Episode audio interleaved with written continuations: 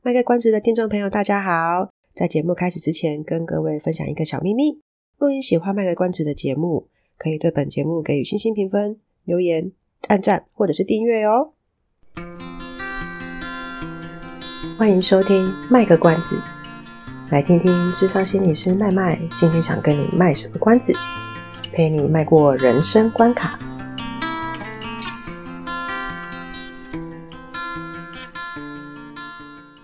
那那我们再请教一下珍珍老师，有没有什么是你在特殊学校里面你觉得最难忘的经验，或是最印象最特别的事情？对，我我觉得现在好像我比较少碰到辅具的东西了，因为之前在特教学校的时候，因应学生的需求，然后就有不同的辅具来帮他们，像。嗯，我们有那个、啊、助行器，因为我们很多轮椅生嘛，所以我们他们要在练习走路的时候，就会有很多不同需求、不同款式的助行器来协助他们如何好好的走路。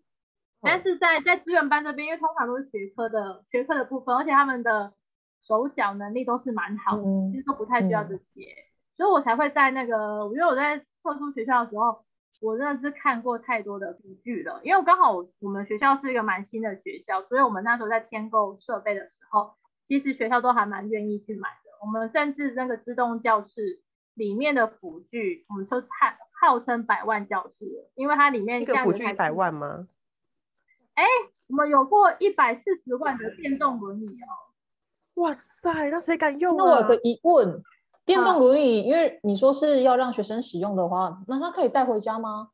哎、欸，哎、欸，不行哎、欸，就是一定是否，也就是否学校用啊。如果家长要用的话，那就是可以跟他说是什么样的款式，他们就会用，就是他们会有那种添购辅具的补助款去申请。哦，对，不是可以租借哦，可以租借，所以可以去那个资源中，哎、欸，什么什么什么资源中心。特教中心，哦、对，去去租借，对，哎，那个特教中心其实一般民众也都可以去租借。说真的假的？一百四十万的电动轮椅啊，那要有手册才可以吗？要有手册才，我不确定的，因为我记得有些人他们例如可能是意外受伤，然后需要助行器或者是什么的，其实就可以去那边去做租借。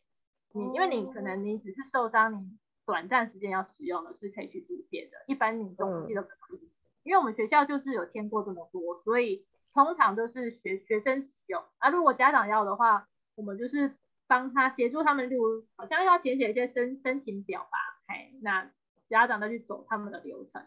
所以我就觉得，哎，其实学校的，我觉得学校在审核的那个经费的会计人员吗，还是什么主计主任什么的，其实他们都很愿意来听我们那个治疗师啊，或者是老师们说，因为我们有时候。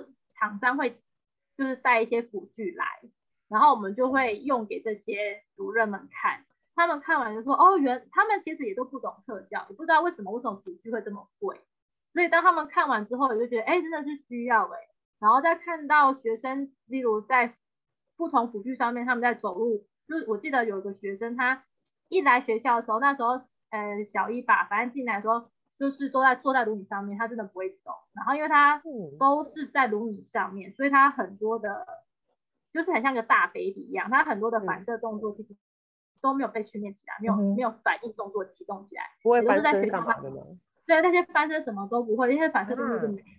对然后所以到我们学校之后，我们就每一次的课程就是不断的不断的去刺激他的。肌肉啊，像站站立架啊，然后就可以全身上的运动，或是被动关节训练什么很多。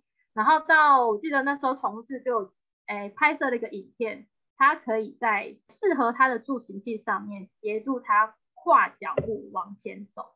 然后他走路一小段，我还以为是走走那个一段的走廊而已，没有，他是走一整圈的校园。所以就说他花了五六年的时间，然后来训练走这个能力。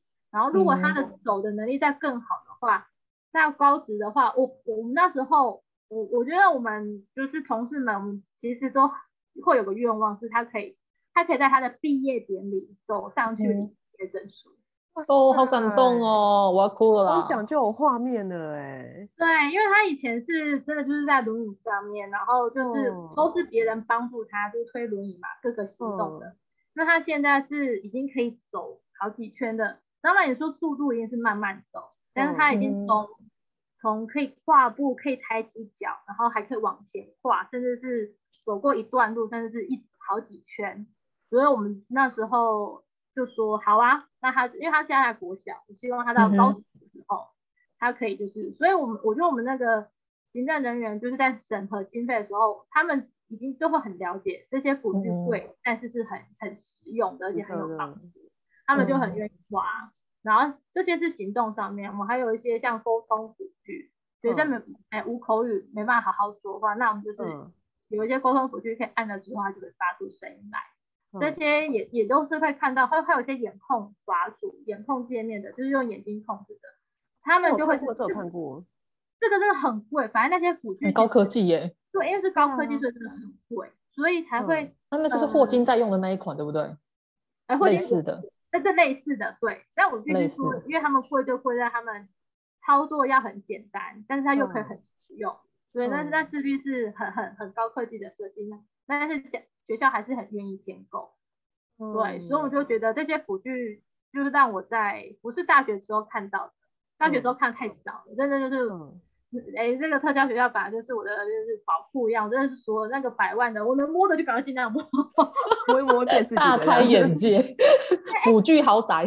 对啊，一台助行器它二十五万就超过我一台摩托车啦，它比电动机车还贵，真的哎。对。它助行器不是我们一般的那一种，阿嬷在用那种四只脚助行器。哎、欸，不是啊，它是它，我记得他说他它的避震是上下左右都可以。还有避震哦，因为它因为学生就是会不稳定的晃动，嗯、所以它有避震的，所以它那台二二十万真的是贵在它的设计，它、oh、会让学生很稳定，即便它偏了，它还是可以 hold 住它在对在。这种正中央自动矫正这样子吗？不是，对，有帮他对矫正，神奇，对身体对，所以贵就贵在对，所以我们那间，哎，我我而且我们学校因为是新的学校，我们还有黑屋跟白屋，就是不同的刺激的教室。哦，这边学校真的很很不错哎，顺便顺便帮学校招生一下，你刚不是说国小部招生很困难？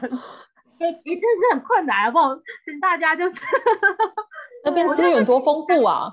对啊，你要有国中部啊，有高职部啊，就是欢迎大家。啊、如果觉得学生是适合的话，可以找到适合他的学习环境。嗯、其实特教学校是蛮包罗万象的，可以尽尽、嗯、可能的去帮助到他们很多生学习跟生活方面的。嗯，嗯而且听起来还有语言治疗师，然后还有我在猜应该是类似职能治疗师这一类的，对不对？哎，对啊，我们学校就有语言呢、啊，哎。当然，哎，是以我们学校为例，我觉得其他特殊学校的状况应该也都是很类似，就会有各语言治疗师啊、职能治疗师啊、物理治疗师啊、社工师啊、心理师、辅导老师等等。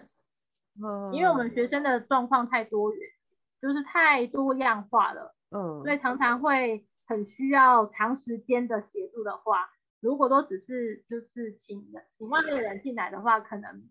呃，那种效果并没有很好，真的是需要持续性的协助他们，就是很真的很了解他们，然后又可以长期在那个地方驻点的那一种的，对对对，对，才是最最适合他们的这样。像我们这种外面进去一个礼拜才一次，就会变成显得比较没有施力的点呐、啊，就可能在磨合的部分，就是也会花很多时间。嗯，对，哇塞，所以其实刚刚听起来说，有的孩子像你刚刚讲那个孩子从小一。到小五，嗯，他学了五六年走路，这应该是一般人很难去想象的事情。可是他在学校可以做到这件事情，对这这已经是他的体育课了吧？对对，体育课兼复健课了。哦，复健，所以就会有职能治疗师、物理治疗师那一些的。会，我们就会，当然主教还是老师教，然后我们就会请治疗师来跟我们讨论说，那。他现在的身身体机能，我们可以怎么样训练他，嗯、或者他需要什么样的训练，嗯、然后我们就会推手，对，然后就是借由他们的专业知识，他们有时候还会自己先讨论，就用专业术语讨论来讨论去，然后我说，你们最后可以给给我一个结论吗？他们讲一堆英文的，就是他们很很很快速的讲，然后说，请问老师们，你们的结论是什么？我可以做什么就好了。对对对，先讲中文。对他们很专业，就是他们，我当然我觉得就是就术有专攻啊，对，嗯、所以他们有时候也会看到我们在带学生的时候，可能我们会有一些教学技巧或策略，然后他们也会用在他们在代理学生训练的时候，来、嗯，我觉得有点像教学相长这样。嗯，所以这是一个大团队。那我觉得在特教学校真的是蛮大的团队的，对，而且是很容易找到的团队，因为大家都在身边。嗯，不然我们如果在资源班的话，我们也是其实有点像巡回，嗯，就是如果那个学校有需求的话，就是可能一学期才来一两次的这样子。嗯，对，那个效果真的是很有限的，是吗？嗯，我我不能说有限，但是我就觉得就是，那我们就在有限当中，让它的效效力可以可以多一点。对，例如我们讨论完的课程，我们就是持续在学校中使用。哦，嗯，那他多多一点那个咨询的时间，或者是打电话可以找到他这样子。哎呀，嗯，我觉得那是因为资源班的学生来讲，他们如果真的有轮椅生的话，因为个数没有很多，个案数没有很多。嗯对，可是，在特教学校哦，真的蛮多的。放眼望去，就可能很多这样子。对啊，我曾经有过，那时候带一班有四台轮椅啊。哇哇，天哪！那教室都要满了吧？那教室都要满啦，因为有轮椅，然后有站立架，又有他们的线上都都。哇塞！天哪！然后说去校外教学，就是会申请行政能力，因为我们要大人一个大人对一个学生，嗯，一个配一个这样子。哎，这样一个配，你怎么说不可能像双 两只手？两只手，一手推一个。他们的轮椅都非常的，就是功能非常齐全，一百万的，一百万的轮椅的。对啊，哎，也没到一百万啦，反正就是至少你你会知道，就是这是，所以我们校外教学也也是一个很大的大阵仗任务，对对对，我们会申请低底盘的公车啊，哦、或者是升降啊，都是这种，就辅具，我觉得辅具让我有点像。什么什么什么什么进大观园，刘姥姥进大观园，真的让我看到很多，嗯，真的会。那这这也是因为我们平常的人不太可能会接触到，所以不会知道的事情。就即便像珍珍老师自己念这个科系，以前也只会在就是课本上看到 看到一些，对。那实际上真的进到他们集中在那边。的那个场域才会变成说知道说，啊，原来它真的就是长这个样子，然后怎么去怎么去使用，然后为什么会有这样的设计，才会真正去接触到。那像我们这种在外面就会变成，因为不了解，所以就会不晓得，然后就会用自己的自己的对自己有限的脑袋去想象那一些不知道的事情，或是去解读那些不知道的事情。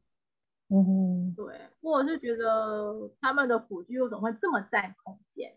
嗯嗯，对啊、嗯，好像很难，对对对，很外其他人不了解为什么那个东西对他们那么重要。最简单就是可能很多人会不了解说为什么视障人士一定要用那个白手杖，他们可能就觉得说，哎、欸，干嘛一定要用这个？为什么叫做导盲砖？他们可能就不了解那个意义。可是可能那个东西对他们来讲其实就很重要。可是我们因为我们自己跟他们是不一样，我们就没办法理解说为什么导盲、嗯、导盲砖 对他们如此的重要。然后就是不能挡住那个地方，那样子，还还是会希望可以符合这个节目的宗旨，就是让希望大家可以试着学习用不同的角度去听听看不同世界或者是不同文化，呃，要怎么讲？哎，不同文化、不同次文化，不同族群吗？对，不同族群的不不同族群的生活，他们的世界是怎么样子的？或者这很感谢，还是就会，我还是会希望就是。我们常常说是无障碍空间，只是我们会希望是无障碍的环，不是只有空间环境，包含人，对不对？只包含人心态，无障碍的心灵。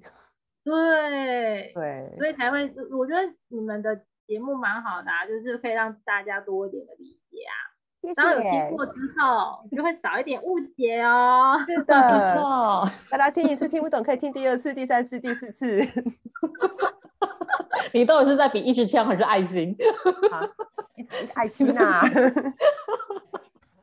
大家也看不到啊。就如果大家其实听众如果觉得哎、欸、这集真的呃很棒，这个系列很棒、嗯，但是我们其实也只是先把我们，因为其实坦白讲，我我跟阿猫都多少多多少少对特教有一点知道，特别是阿猫 比我再多知道一点，稍 微稍微。所以我们我们在节目里面设计的问题，一定是我们。呃没有办法包含到很多人心中的疑问。所以如果大家听完之后觉得说，哎、嗯，其实你们听完之后还是对住宿教育有很多的好奇，想知道更深的东西，嗯、就是可以来敲碗，然后我们就可以知道啊，知道你们可以就是评分留言 敲碗。然后我们就可以就有借口，可以赶快邀请那个珍珍老师再来再来节目帮我们。我刚我刚刚口误，可以邀珍珍老师来跟我们分享，就是从他的专业，然后他看到的事情，来跟我们分享他的在特教领域的所见所闻，这样子。嗯，对，所以呢，就是希望大家可以多多支持。然后，呃，刚刚麦麦有说，如果有想要听什么样的主题。那就可以欢迎，就是留言，然后告诉我们。是的，那我们就谢谢珍珍老师今天 牺牲他的时间，他这么无私的分享。对，他在水深火热的一周之后还愿意愿意这样子陪我们，非常感谢邀请，谢谢。不会不会，谢谢谢谢大家，我们下次再会喽，拜拜拜拜。以上是我们这次的节目内容，谢谢您的收听。如果您喜欢我们的节目的话，欢迎订阅我们的节目，或是到粉丝专页路上有个心理师追踪暗战。若您对节目有任何的想法，欢迎留言让我们知道。